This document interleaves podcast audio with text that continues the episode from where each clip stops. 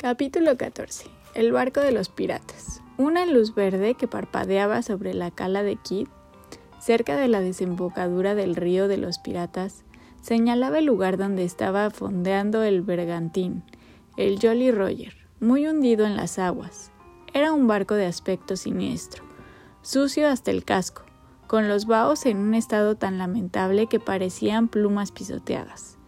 Era el caníbal de los mares y en realidad no necesitaba vigía, pues navegaba inmune gracias al horror que causaba su nombre. Estaba envuelto en el manto de la noche, protegido y aislado de la costa. En cualquier caso, en aquel momento se respiraba una gran tranquilidad a bordo, aunque se oía el agradable zumbido de la máquina de coser de Smith, siempre tan servicial y dispuesto. La quintesencia de lo cotidiano, el patético Smith. No sé muy bien por qué resultaba tan absolutamente patético. Quizá porque era patéticamente inconsciente de ello. Pero hasta los hombres más duros tenían que apartar rápidamente la mirada al verlo. En las largas tardes del verano, Smith había llegado a tocar la fibra sensible del capitán Garfio, haciendo que se le saltaran las lágrimas. De esto como de casi todo, Smee era absolutamente inconsciente. Varios de los piratas estaban apoyados sobre la borda bebiendo, rodeados de la misma de la miasma de la noche. Otros, despatarrados entre los barriles, jugaban a los dados y a las cartas, y los cuatro hombres que habían cargado con la casita estaban tumbados sobre la cubierta, exhaustos, pero aún dormidos, rodaban hábilmente hacia uno u otro lado para apartarse de Garfio. No fuera a ser que, por pura costumbre, les clavara el garfio al pasar. Garfio estaba paseando por la cubierta pensativo. ¡Qué hombre tan insondable! Por fin había llegado su hora triunfal, ya que había conseguido quitarse a Peter Pan de en medio, para siempre y el resto de los niños estaban encerrados en la bodega del barco listos para que los lanzaran por la borda de un momento a otro. Era la más cruel de sus hazañas desde el día en que había torturado a Barbacoa. Y sabiendo como sabemos que un hombre no es más que un tabernáculo vacío, puede sorprendernos que se dedicara a pasar por la cubierta henchido de los vientos de la victoria. Pero su paso, sincronizado con el funcionamiento de su oscura mente, no era precisamente el de una persona alegre. Garfield estaba muy triste. Esto le ocurría a menudo cuando estaba a bordo en el silencio de la noche, y era porque se sentía tremendamente solo. Este hombre, impenetrable, nunca se sentía tan solo como cuando estaba rodeado de sus secuaces. Eran tan inferiores socialmente. Garfield no era su verdadero apellido. Si reveláramos su identidad, incluso hoy en día, escandalizaríamos a todo el país. Pero como ya se habrán imaginado, quienes saben leer entre líneas, había ido a una buena universidad privada y aún tenía un gran apego a las tradiciones. Por ejemplo, le seguía pareciendo una falta de respeto subir a un barco llevando la misma ropa con que lo habían capturado, y aún conservaba en su forma de andar el estudiado abandono característico de su colegio pero su máxima obsesión eran los buenos modales, la educación. Por muy bajo que hubiese caído, seguía convencido de que lo, es lo único realmente importante. En aquel momento, desde lo más profundo de su ser, le llegó un chirrido como el de una puerta antigua y oxidada, de cuyo interior salía el ruido de unos golpes constantes, como los martillazos que oímos de noche cuando no podemos dormir. ¿Te has portado con educación hoy? Le preguntaban insistentemente aquellos golpes. La fama, la fama, esa pompa dorada ya es mía, exclamaba él. ¿Te parece de buena educación destacar por destacar? le preguntaba el martilleo insistente de la puerta de la universidad. Soy el único hombre a quien temió Barbacoa, decía con vehemencia. Y hasta el mismísimo Flint temía de Barbacoa. Barbacoa, Flint. ¿En qué fraternidad estaban? respondía la voz en tono cortante. Entonces le vino a la cabeza la pregunta más preocupante de todas. ¿No era síntoma de mala educación hablar de la buena educación? Este problema lo torturaba desde lo más hondo de su ser. Era como llevar dentro una garra aún más afilada que su garfio de hierro. Y al clavársele en la entreseñas le caía el sudor por su rostro cetrino, manchándole el jubón. Aunque se pasaba la manga por la cara frecuentemente, no había manera de detener el maldito goteo. ¡Ay! No envidiéis a Garfio. Para colmo, en mitad de sus cavilaciones, tuvo un presentimiento de un próximo fin. Era como si el terrible juramento de Peter ya los hubiera abordado. Sintió el obrego deseo de decir sus últimas palabras, ahora que aún tenía tiempo. Más le hubiera valido a Garfio no tener tanta ambición, exclamó. Solo en sus peores momentos hablaba de sí mismo en tercera persona. Los niños pequeños no me quieren. Era extraño oírle hablar de aquello, que jamás le había preocupado hasta entonces. Quizá fuera el ruido de la máquina de coser lo que le había hecho sacar el tema. Se puso a murmurar por lo bajo mientras contemplaba a Smith, que estaba cosiendo un dobladillo tan contento, convencido de que los niños le tenían miedo.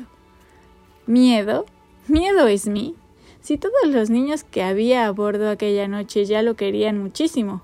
Les había dicho cosas horribles y les había pegado con la palma de la mano porque era incapaz de dar puñetazos. Pero los niños cada vez confiaban más en él. Michael incluso se había probado sus gafas. Decir al pobre Smith que los niños lo encontraban encantador. Estaba deseando hacerlo, pero le parecía demasiado cruel. En vez de ello, decidió buscar una solución a aquel misterio. ¿Por qué les parece encantador Smith? Investigó la cuestión como el excelente sabueso que era. Si Smith era encantador, ¿qué tenía para hacerlo?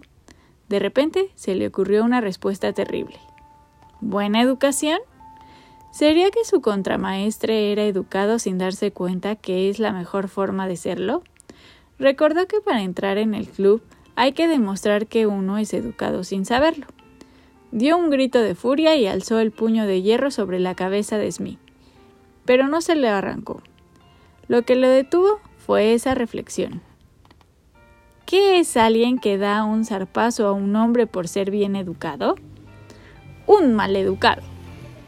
El desdichado Garfio, abatido y sudoroso, se dejó caer como una flor tronchada.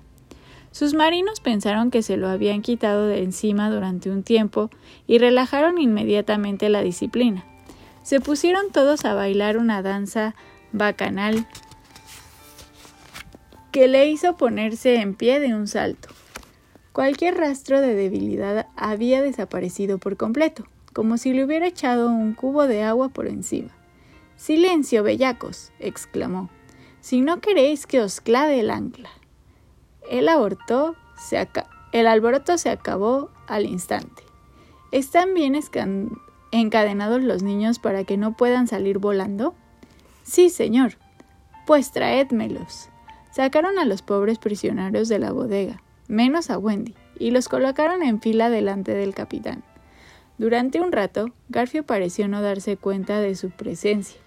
Se tumbó cómodamente, canturreando fragmentos de una canción muy grosera, aunque sin desafinar y meneándose una baraja de cartas. De vez en cuando, la luz de su cigarro le coloreaba un poco el rostro. Oídme, valientes, dijo hablando con rapidez. Seis de vosotros vais a caminar por la tabla esta noche, pero tengo sitio para dos grumetes. ¿Quiénes de vosotros quieren serlo? Procurad no enfadarle innecesariamente, le había aconsejado Wendy en la bodega, por lo que Tottles dio un paso al frente con educación. Le horrorizaba la idea de ponerse bajo las órdenes de un hombre semejante, pero por instinto sabía que daba muy buen resultado cargar con la responsabilidad de una persona ausente. Y aunque era un poco tonto, sabía que las madres siempre están dispuestas a servir de parachoques. Todos los niños lo saben y desprecian a las madres por ello. Pero lo utilizan a todas horas. Así que Tootles explicó prudentemente. Verá, señor, no creo que a mi madre le gustará que yo fuera pirata. ¿A tu madre le gustaría que fueras pirata, Slickty? Guiñó un ojo a Slickty, que dijo en tono de desconsuelo. No creo, como si él no estuviera muy de acuerdo. ¿A tu madre le gustaría que fueras pirata, gemelo?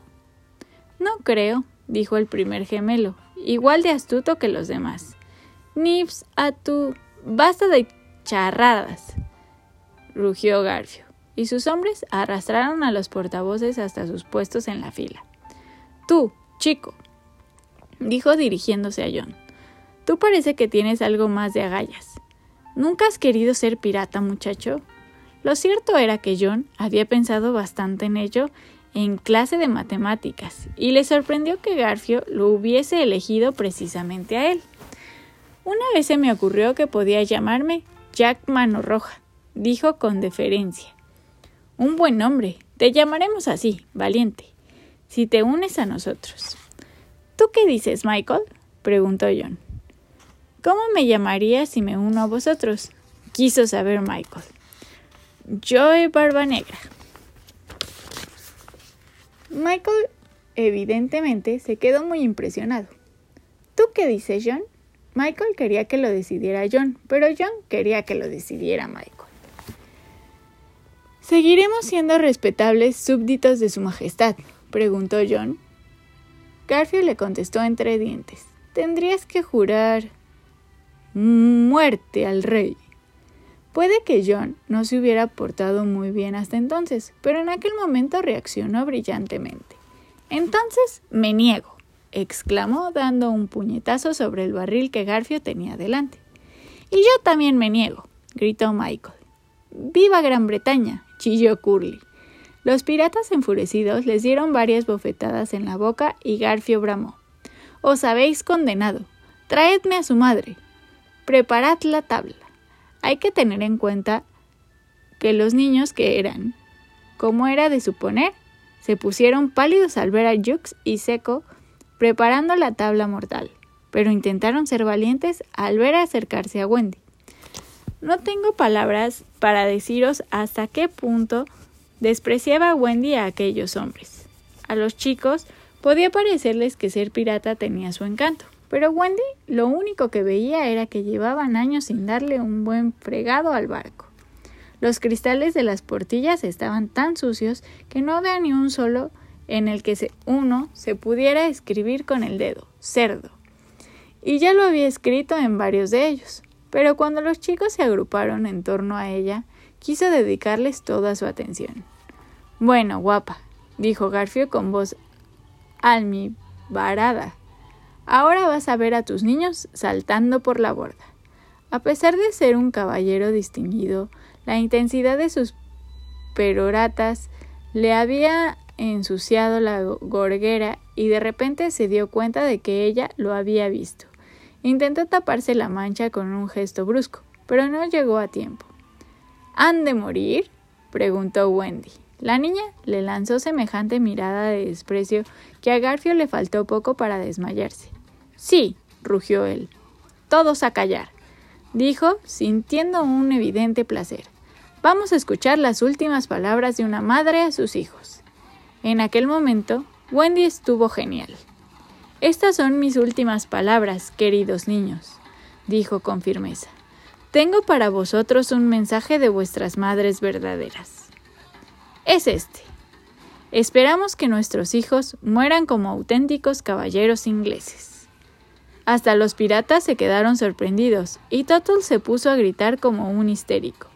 Pues yo voy a hacer lo que mi madre espera de mí. ¿Y tú qué vas a hacer, Nips? Lo que mi madre espera de mí. ¿Y tú qué vas a hacer, gemelo? Lo que mi madre espera de mí. John, ¿tú qué? Pero Garfio acababa de recuperar la voz. Atadla, gritó. Fue Smee quien la ató al palo mayor. Escucha, cielo, le susurró. Te salvaré si prometes ser mi madre.